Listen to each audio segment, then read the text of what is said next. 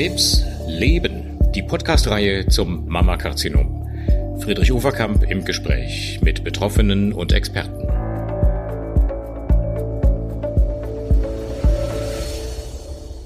Liebe Hörerinnen, liebe Hörer, wir reden über Brustkrebs und Herr Professor Jakisch ist, wie Sie wissen, mein Gesprächspartner.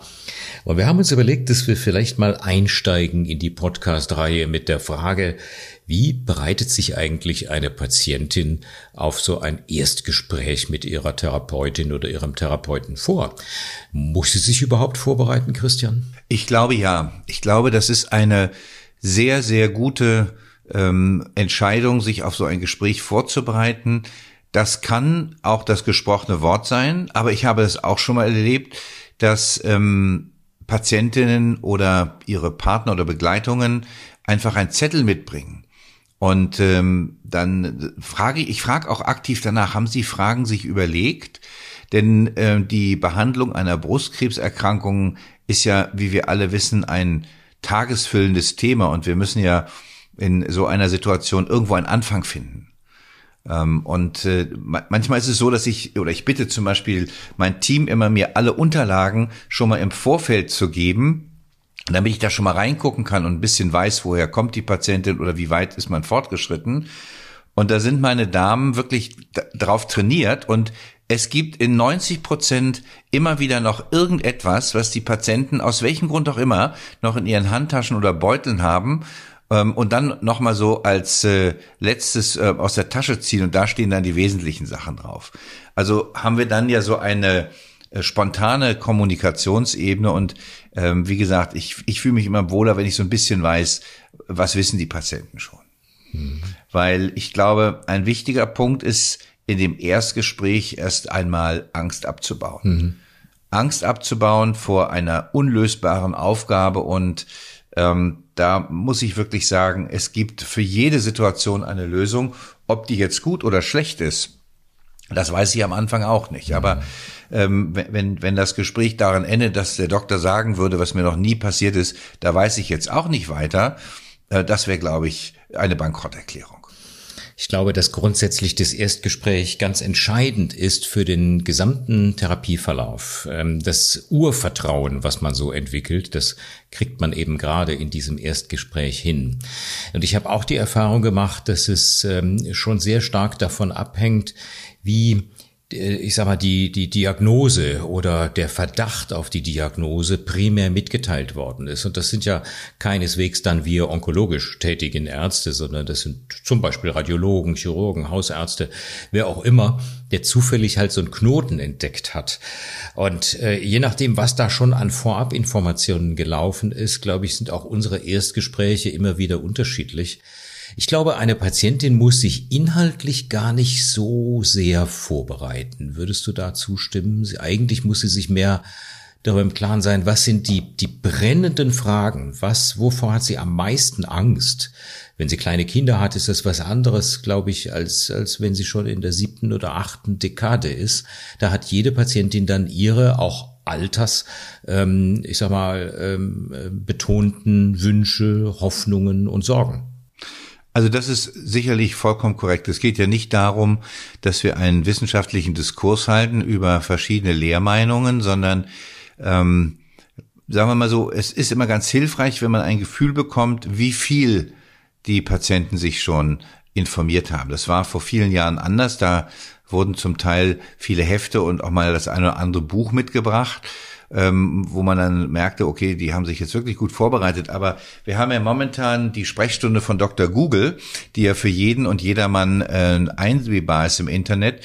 Und manchmal ist es ganz hilfreich, einfach zu gucken, ähm, wie viel haben sich die Patienten schon vor, ähm, vorbereitet oder äh, sich etwas angelesen. Aber ein zweiter wichtiger Punkt ist ja häufig, wer schickt sie? Mhm. Ja, also ähm, ich denke, das wirst du genauso machen. Also genau. neben der äh, Einweiser-Diagnose oder dem Einweiser, der auf dem Einweisungsschein steht, ist es aber so, dass die seltensten Patienten sich nicht irgendwo im Vorfeld informiert haben. Mhm. Und äh, es wird ja, ja keine absolut. Patientin kommen und sagen, ich habe von meiner Freundin gehört, hier ist sie besonders schlecht behandelt worden. Äh, und deswegen mhm. komme ich jetzt auch, sondern die meisten kommen ja aufgrund von positiven Empfehlungen. Also haben sie signalisieren sie zumindest eine gewisse ein gewisses Vertrauen schon mal. Hm. Ich glaube, es ist ganz wichtig darauf hinzuweisen, dass es eben Spezialisten gibt. Das sind in allererster Linie die gynäkologischen Onkologen oder auch Senologen, wenn es jetzt um den Brustkrebs geht, also deine Berufsgruppe. Es können auch internistische Onkologen sein mit Spezialisierung auf den Brustkrebs. Aber es ist grundsätzlich wichtig für eine Patientin, dass sie sich in Spezialistenhände begibt.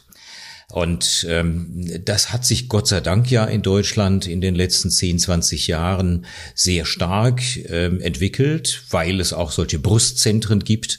Deine äh, Fachgruppe, äh, Christian, hat ja ganz wesentlich dazu beigetragen, dass das so ist in Deutschland. Ähm, trotzdem muss man immer mal wieder darauf hinweisen. Und äh, was du gerade angesprochen hast, Dr. Google, also die vielen Möglichkeiten im Internet sich zu informieren, die können natürlich gerade am Anfang der Erkrankung auch sehr verwirren und mehr Unruhe stiften, als es das eigentliche Krankheitsbild wert ist. Es gibt ja, ähm, wie, wie wir in dieser Podcast-Reihe noch erklären werden, auch wirklich Brustkrebse, die eine sehr, sehr gute Prognose haben und Brustkrebse, mit denen man sehr, sehr lange leben kann. Das geht aus diesen vielen Dr. Google-Einträgen keineswegs immer so hervor, wie es nötig wäre. Ne? Ja, das ist richtig, aber trotzdem finde ich, ähm, müssen wir einen gewissen Teamgeist aufbauen, ähm, dass wir äh, gemeinsam verstehen, wir sitzen zusammen in einem Boot und haben nur ein einziges Ziel, etwas klüger zu sein, als die Krebserkrankung es zum Moment äh, zu sein scheint. Und ähm, da ist, glaube ich, sehr fair zu sagen, ähm, lassen Sie uns doch einfach nur wissen, wo und wie Sie sich informieren und ähm, die Brustzentren haben halt den großen Vorteil, dass nahezu alle ähm, sagen wir mal, Mitspielerinnen und Mitspieler dabei sind, die man schnell fragen kann. Und ähm, die Patienten werden ja in all diesen Zentren in sogenannten Tumorboards besprochen, wo die ganzen Disziplinen dabei sind. Genau. Es gibt einige Kliniken äh, oder Einrichtungen, die machen das in Einwesenheit der Patienten. Wir machen es äh, ohne die Patienten, informieren dann aber am nächsten Tag alle involviertsten Ärzte und sehen zu, dass wir eine sehr schnelle Wiedervorstellung der Patienten bekommen, um das zu besprechen. Und auch das ist ein wichtiger Punkt. Man muss dann überlegen, welcher Therapieschritt zum Beispiel auch durchaus heimatnah durchgeführt werden kann. Mhm. Mhm. Ja, das ist ja gerade, du sprachst es an, für ältere Patienten so, die müssen ja auch von A nach B kommen können. Und das ist nicht immer mit öffentlichen Verkehrsmitteln ähm, der Fall, das ist wetterabhängig. Und dann gibt es leider eben immer wieder äh, die, die Feststellung zu sagen, ach naja, wenn ich dann so viel fahren muss, dann mache ich es doch lieber so und so. Mhm. Und da, denke ich, muss man sehr früh schauen, ob man nicht ähm, äh, lokale ähm, Mithilfe und Therapeuten mit einbinden kann, die den Patienten das einfacher machen. Also ich denke da zum Beispiel an die Strahlentherapie, die kann ja dann äh, ja. durchaus heimatnah stattfinden und muss nicht bedeuten, dass die Patienten jeden Tag fahren oder zum Beispiel deine Profession, nicht die Systemtherapie äh, jeglicher Art, auch die kann man im Verbund dann heimatnah mit einem entsprechenden Facharzt durchführen ähm, und muss die Patienten nicht also förmlich an sich ketten. Das ist ja ab einer bestimmten Zeit dann auch eine Frage von Wiederherstellung des normalen Alltages.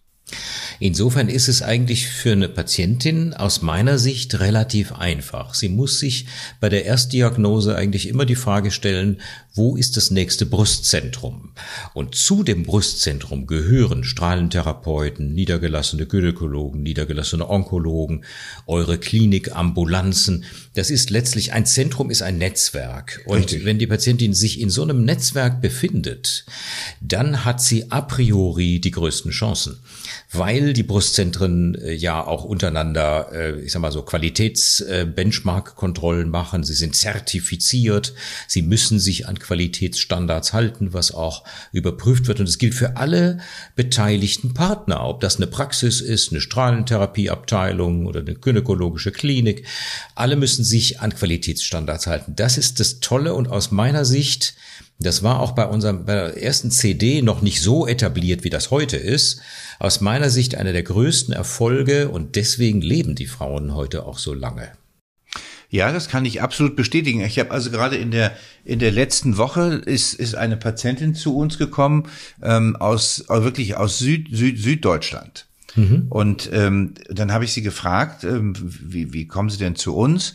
Und sagt sie, ja, eine gute Freundin, die bei ihr in der Region immer Urlaub gemacht hat, die hätte die gleiche Erkrankung gehabt und die ist dann äh, bei uns behandelt worden und äh, dann haben wir hier die ersten Schritte eingeleitet und äh, zufällig kannte ich dann nun ihre Frauenärzte noch von irgendeinem anderen Kongress und ähm, habe die dann angerufen ähm, und dann war sofort dieses Netzwerk da, wo man sofort merkt, da kümmert sich jemand um jemanden und äh, das ist ja heute mit unseren Medien, die wir jetzt gerade nutzen, äh, eine Kleinigkeit, Röntgenbilder oder Laborwerte oder auch mal so ein Zoom-Meeting zu machen, mhm. ähm, um mit den Patientinnen oder deren Ärzte, Ärztinnen und Ärzten die, die, die Punkte zu besprechen. Also das Lass mich bitte nicht allein Gefühl, das ist äh, heute wirklich sehr, sehr gut ähm, wegzubekommen. Genau. Und, mhm. und ich glaube, das ist das Wichtige dabei, ähm, dass man immer wieder einen Ansprechpartner hat, wenn Fragen sind. Hm. Lass mich diesen äh, letzten Punkt auch zum Schluss äh, nochmal kurz aufgreifen. Äh, ist es so, dass ihr auch äh, mehr und mehr schon Videosprechstunden macht? Ich weiß das von einigen internistischen Onkologen, dass bis zu einem Drittel der Sprechstunden in der Corona-Zeit schon auf Video umgestellt worden sind. Ist das bei euch auch so? Also wir bieten, oder andersrum gesagt, was wir jetzt momentan viel sehen, sind Zweitmeinungen. Ähm, das sind sicherlich vier bis fünf pro, pro Woche, die hier ein, treffen, äh, sehr gut vorbereitet mit CDs und Befunden, die guckt man sich dann an und dann ist es entweder, entweder Video oder ähm, Telefon, aber dann sparen sich die Patienten die langen Anreisen. Manche möchten natürlich den persönlichen Kontakt haben. Ja. Äh, das geht dann momentan nur als Videokonferenz, aber äh, da ist noch nicht jeder so gut ausgestattet hm. äh, zu Hause, aber es ist ein neues Tool und ich finde es wirklich sehr, sehr gut, äh, wenn, wenn, wenn man zumindestens das Gefühl hat, der oder die gegenüber ähm, ist, ist den Patienten sympathisch. Das spielt ja eine ganz, ganz große Rolle. Genau. Und, das darf man nicht vergessen, Friedrich, ähm, es fordert ein ja selber auch seine, ich will nicht sagen Präsentation, aber äh, sein sein Einbringen ähm, wirklich zu überprüfen, weil ähm, ich erinnere mich sehr gerne an ähm, ein eines der ersten Gespräche mit unserer Psychoonkologin ähm, hier in Offenbach, die mir mal gesagt hat, wissen Sie, ein gutes Gespräch dauert genauso lange wie ein schlechtes Gespräch. Lassen Sie sich doch einfach darauf ein, gute Gespräche zu führen. Und das klingelt immer noch in meinem Kopf. Und äh, natürlich gibt's auch mal Momente, wo man sagt, Mensch, das ist jetzt alles relativ schwierig, aber da, da, ich kann meine Patienten doch nicht mit dem Gefühl entlassen, sie haben mich gestört. Das äh, würde mich äh, extrem unglücklich machen. Schöner Gedanke zum Schluss. Ich danke dir für heute. Sehr gerne und ich freue mich auf unsere nächsten Gespräche.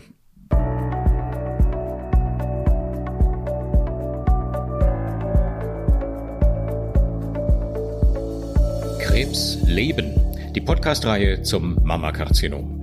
Friedrich Uferkamp im Gespräch mit Betroffenen und Experten. Mit freundlicher Unterstützung von Sando Deutschland und Hexal.